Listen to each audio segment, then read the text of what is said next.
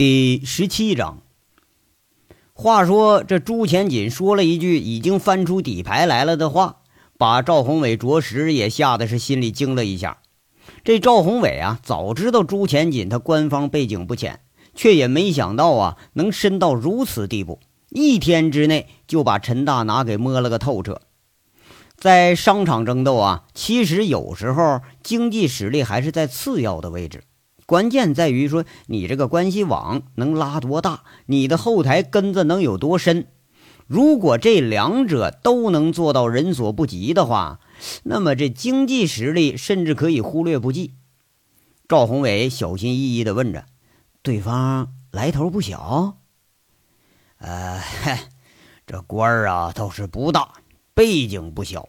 副市长张文革从省里头空降下来了。”咱们那位打了招呼了，估计啊，这次要风声不小，都得做做样子。朱钱锦隐晦的说着，这赵宏伟知道啊，朱钱锦在政府部门里头也是有过一个过硬的后台的啊，却从来咱没见过，只知道每次的消息来的都非常及时而且准确。呃，委员，他一个外来户，莫非还想在咱这儿插一腿？赵宏伟很奇怪的在这问着，在长平市啊，前锦公司那是一家独大，哎，还真没有一家能与之抗衡的。这实力就放在凤城全市，那都数得着。又是个明星企业，又是个纳税大户，哪一届的市委新人那来了，都得主动和这个前锦公司拉拉关系。这十来年是越做越大，虽然呢有点小波折。但却从来都没动到根本。哼，他这腿呀还不够那么粗。朱钱锦轻蔑的说着，根本就没把张文革给放眼里。不过转口又说了：“这阎王好斗，小鬼难缠呐！告诉手下的兄弟们，谁也别惹事儿，跟谁斗别跟公安斗。你流氓能流氓过人家呀？”咱惹不起人家啊！别以为自己别着个五连发就当成土匪了。咱们呢也省省心，看他下步怎么办，咱们再做打算。啊，那我知道了。这陈大拿这次啊，可算是揪住朱千锦的小尾巴了啊！连着好几天，由于天煞的影响，再加上张文革的推波助澜，凤城、长平两地的公安对拴马的枪击案是穷追不舍。光询问和排查笔录就做了厚厚的好几大本儿。长平公安部门趁着这次事件呢，不过估计也是上头有交代了啊，在西乡几个乡直接开展枪支的收缴工作。在我国呀，有一个世界上最牛逼的办案方式，叫做群众举报。哎，任何犯罪分子，甚至是恐怖分子。在这种全民皆兵的排摸方式下面，那都是无所遁形。一时间呢，从村儿到乡的这治保主任、治安员和地方派出所的民警，那群起而动。两周时间里头，抓了十几个涉枪的嫌疑人，多多少少啊，还都有点其他案子。收缴五连发自制土铳火枪，一共是三十余支，那总算是取得那个叫什么阶段性的成果了。不过呀，根据拴马煤矿负责人张东猛的描述，这开枪的主犯可是没抓着。拴马村的这个煤矿停产三天之后，又步入了正轨。这一次却是凤矿运输车队，哎，这个拉煤，他绕过了长平的物流了，直接在距离凤城十公里的铁路集运站上上站。各方啊，都在关注着这个事件的进展。陈大拿、朱钱锦、赵宏伟都是忙着暗地里头在这较劲。躺在医院的张东猛啊，两周之内，警察上门询问了有个七八次，不过排查的结果是，呃，抓到的人里面确实没有当天开枪的那个八脸人。在市公安局下令限期破案的最后五天里头，也就是凤城枪击案发生十五天之后。发生了戏剧性的变化，有两个手持五连发的小子，还真就去长平公安局自首去了。同时呢，还上交了两支五连发，经过弹道检测，正是煤矿开枪的那两支。根据这俩人的说法呢，却是两个拉煤司机的朋友。说一见着朋友挨打了，俩人就呃挟私报复。哎，至于说开枪呢，俩人一口咬定走火了。至于说有没有同伙呢，俩人还是一口咬定没有。哎，根本不认识去煤矿的其他人。那天你说这人乱七八糟的，肯定是拴马煤矿那个张东猛打人，把外地司机给惹了，人家来报复来了。这出乎意料的是，紧跟着。有五个司机出面，哎，要告拴马煤矿负责人张东猛打人。五个人全都出示了医疗证明，口供一致。哎，再加上前段时间这个地方公安排查记录，这前前后后啊，这事儿一捋，哎，就清楚了。长平市公安局对这事儿下了一个定性：是张东猛先打司机，司机要找人报复。定性啊也简单，就成了相互斗殴了。当然了呢。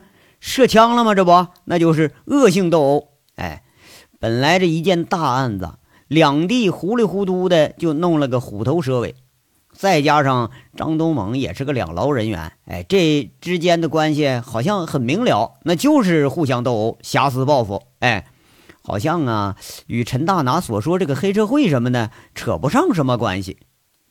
陈大拿后来看出这形势啊，也弄不出个什么所以然来了。他主动妥协了，再查你再查，指不定啊，再挖出张东猛的烂事来了，那可就麻烦了。出来混的啊，包括陈大拿在内，你屁股都干净不了。那哪能让公安局你揪住小辫子一直往下再查呀？而陈大拿是之所以妥协呢，主要原因还是赵宏伟又亲自上了一次门。这次赵宏伟啊，却是来转达朱前锦的问候的。那问候的内容是呢？前锦公司愿意现金向拴马煤矿购买原煤，如果天煞集团愿意的话，前锦公司将和几家煤厂搞个横向联合，统一销售天煞集团的原煤。当然了，哈，合作条件啊由天煞方面来定。那这消息意味着什么呀？这就是妥协，这是朱前锦一方的妥协。一方面啊，这朱前锦是慑于公安的打击力度。后台再硬，你也不可能保护的是面面俱到吧？这次事件呢，已经损失了十几个外围人员了，再往下挖呀，还真怕就出问题。另一方面，也是出于保护赵三刀的目的，要不是长平地方公安有意遮掩，这赵三刀都应该上通缉令了。不过呢，陈大拿听到赵宏伟的传话，他还是真有点懵了。堂堂的长平教父服个软儿，这可是真不容易啊！啊，其实陈大拿呢，他要的就是这效果。自己的目的呀，在于开矿发财，又不是替天行道啊！你非把这朱钱锦你给拉下马，你才甘心呐？看得出朱钱锦已经是大大的让了一步了。这陈大拿马上接了话茬，挺高兴啊，那个荣幸之至啊！呃，能和前锦公司合作。那我陈大拿也是荣幸的很呢。其实呢，真要把朱前锦给连根拔了，陈大拿自忖呢自己还没那个能耐。况且大家都是求财，和他那有什么过不去的呀？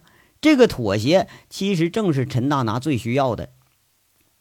一边妥协，一边就草草把案子给结了。几个涉枪的案犯被羁押了，估计啊，这涉枪了，你没几年是出不来了。拴马煤矿重新又红火起来，现在每天的运量呢又恢复了以前的水平。这段时间却是张文革出了个主意，占用了凤矿的一部分销售合同，原煤直接从拴马采购之后上铁路运输去，中间这几十公里的运输呢也绕过了长平的物流，使用的车队也是凤矿自有的运输队。这一招啊，还真让朱前锦他无法插手。就这招，他是绝得很呐！你不有本事吗？你不厉害吗？来，你动动咱国有企业试试来！哎，别说就这当口吧，就平时你朱前锦也未必就敢动一动这凤矿的车队。但令陈大拿意外的是啊，前锦公司在事发二十天之后啊，直接就往陈大拿账上打过去一百万的货款，哎，说要直接买一部分煤。陈大拿这也乐得大方啊！这实现了当初的承诺，在市场的基础上下调百分之五，向前景公司以及长平的几家洗选煤厂来供货。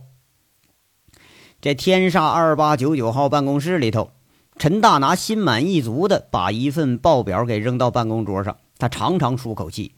这呢是拴马一号井的报表，哎，到目前这销售额已经达到了一千九百万了，这个数字让他是心满意足的很呐。如果不是说因为长平事件你停产几天的话，那可能这个数字还得更高。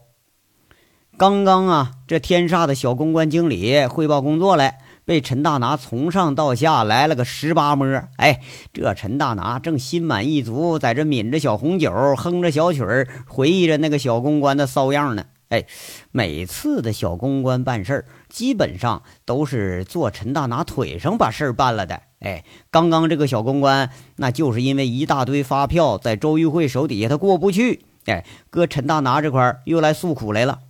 陈大拿也知道这个这是不合理之处，哎，不过金额也不大，大笔一挥，这就转到天煞的三产上了。那谁让这小公关长得漂亮，看着撩人，那床上那就有点他就不像人了。你这，哎呀，你说是吧？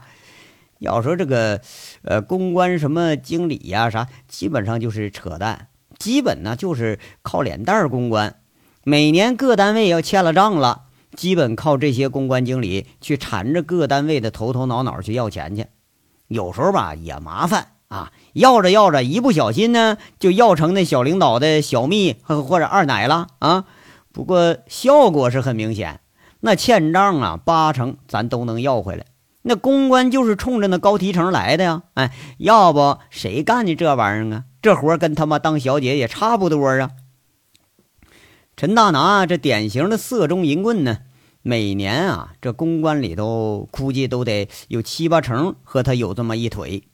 这别人啊没占便宜时候，那陈大拿基本上都已经是摸遍了。今天那陈大拿要不是急于看报表的话，说不定还就来个真刀真枪的，在隔壁小间里头来两下子。时下这领导们啊，都乐意在办公室里头弄个什么小休息间。那床上用品是一应俱全，其实啊，就是干这事方便，咱们一边工作一边生活嘛，对不对？不过陈大拿呢，现在是踌躇满志啊，这心思还真就不在这上头。陈大拿在那哼着小曲儿，给自己倒了杯红酒，是自斟自饮，一边又意犹未尽的把这报表上那一串零啊再看了一遍。这时候啊，咚咚咚的敲门声响起来了，陈大拿叫了声“请进”。哎，却见天煞的总经理周玉慧进门了。哎呀，小周啊，有事吗？陈大拿这是心情挺好啊，眼看这个戴眼镜的周玉慧进了门了，就笑吟吟的在这问着：“哎，这以前咱可没发现，原来这小周长得也蛮不错嘛！啊，就是啊，这个面部表情太单一了，哪赶上咱那个小公关经理？哎。”那小眼角一翘啊，俩眉毛一挑，哎，这骚相可就出来了啊！呃，陈总啊，我现在的办公室里还有原来杨伟经理的一些东西，一直放我那儿，你看是不是不合适啊？你看我那个周玉慧呀，在那甜甜的说着，饶有兴致的陈大拿居然注意到这个小周啊，浅浅一笑的时候，哎，还有俩酒窝。人陈大拿就说了啊。那给我拿过来吧，哎，我保管着。那周玉慧应一声，转身就出去了。一会儿功夫，周玉慧就提一个小箱子过来了，哎，却是一个手工编成的箱子啊。那藤条不知道是哪个年代的，已经都有点发暗了。这还有个呃笔记本的包，里边装着杨伟看黄片、斗地主的专用工具。哎，这就是杨伟的全部家当了。箱子上啊根本就没有锁，陈大拿给他打开了，饶有兴趣的看看杨伟这存货，一身洗的褪色的军装，军装下边还有一支军刺。你这他妈的！陈大拿在这笑着骂一句：“这小子天生就是当土匪的料，什么时候都得藏着个家伙。”再往下一翻呐，却是一条手工织的围巾儿，哎，还有一个金光闪闪的打火机。看样啊，这做的是挺精致。再一翻呢，却是一本书，这名叫金刚般若蜜多，呃呃，这叫金刚般若波罗蜜经啊。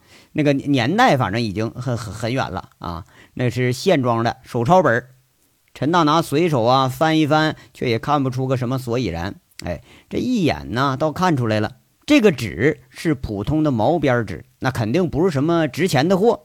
哎，这也就是杨伟的全部家当了。陈大拿呀，莫名其妙的咂了咂嘴儿。哎，你说就这么点家当，让陈大拿感觉心里有点发酸。屈指算算，杨伟从进看守所到现在都有两个多月了。哎，都快出来了。这段时间忙啊，都把这事儿啊，还真就给忘了。陈大拿这心呐，一下子又被揪起来了。这事儿自己好像有点儿啊，不太地道啊啊！用的时候吧，把人家捧天上去了。哎，人家一进去了，这又打回原形了。这时下他能给杨伟定的最高评价，也就是个混混中的极品。当然啊，呃，是虽然说有点不合时宜吧。经过这次和朱钱锦的斗智斗勇，还真给陈大拿增加了不少信心。最起码，陈大拿现在笃信的是杨伟这种混混加无赖的这个手段。朱钱锦那种明火执仗的黑手段，迟早那是登不上大雅之堂的。自己这官商结合，那才是王道，是大道。当然了啊，陈大拿呢更揪心的不是自己的幡然悔悟，而是想啊，这杨伟兄弟都穷成这样了，那出来你说我得给他多少钱才合适啊？嗯，现在吧，你说再让杨伟回来主持这个大局，那已经不能了。况且，就杨伟那个水平，当混混凑合哄哄拴马村那帮光棍吧也行。你真弄个经理当当啊，没准给出什么洋相呢。哎呀，我这呀，我得看看这小子去呀。陈大拿呀，心里下了个决定。哎，总觉着自己心里头有块石头是在这悬着似的。这章到这儿就说完了，下章稍后接着说。感谢大家的收听。